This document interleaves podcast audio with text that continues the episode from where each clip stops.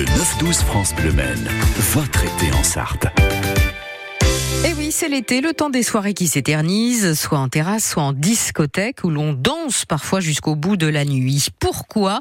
Eh bien parce que la danse nous procure de bonnes sensations. Elle nous donne de l'énergie, ou nous apaise, ou nous détend, c'est selon.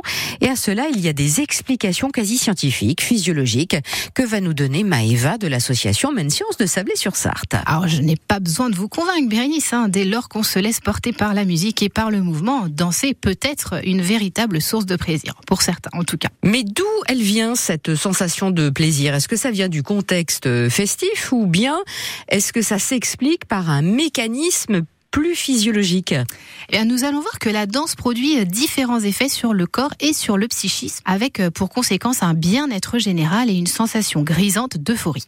Alors pour commencer, parlons des hormones. Oui, les voilà, les fameuses hormones responsables du plaisir qui incitent à danser jusqu'au bout de la nuit, même lorsqu'on a mal aux pieds. Alors ces hormones, ce sont les endorphines. Elles font partie des neuropeptides, c'est-à-dire des hormones qui agissent sur les neurones. Elles sont libérées dans l'organisme dans différentes situations, hein, par exemple lors d'une activité physique très intense, euh, ou lors d'un moment d'excitation, ou encore lors du ressenti d'une douleur. La danse, par ses mouvements qui impliquent tout le corps et avec ses rythmes soutenus, peut être considérée comme une activité intense même si vous vous contentez de sauter à pieds joints par terre. Quand vous dansez, et quelle que soit votre façon de faire, hein, pas besoin d'être un danseur né, euh, votre corps va libérer ces endorphines qui procurent également un effet anti-stress et anti-déprime. Et dans les danses de salon, par exemple, quand on danse à deux, ça doit intervenir aussi, j'imagine. Oui, dans ces cas-là, la danse se vit à plusieurs et ce rapprochement des corps, sans barrière, sans distinction de culture, de niveau social, eh ben, il est super positif pour l'être humain.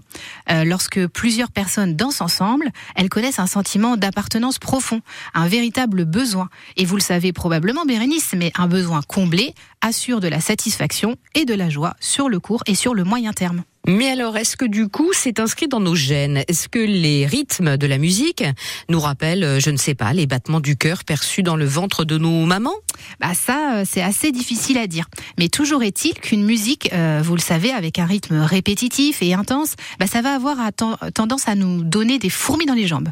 Et rien de plus efficace alors que le duo de la musique et de la danse pour que le corps libère une bonne dose d'endorphine.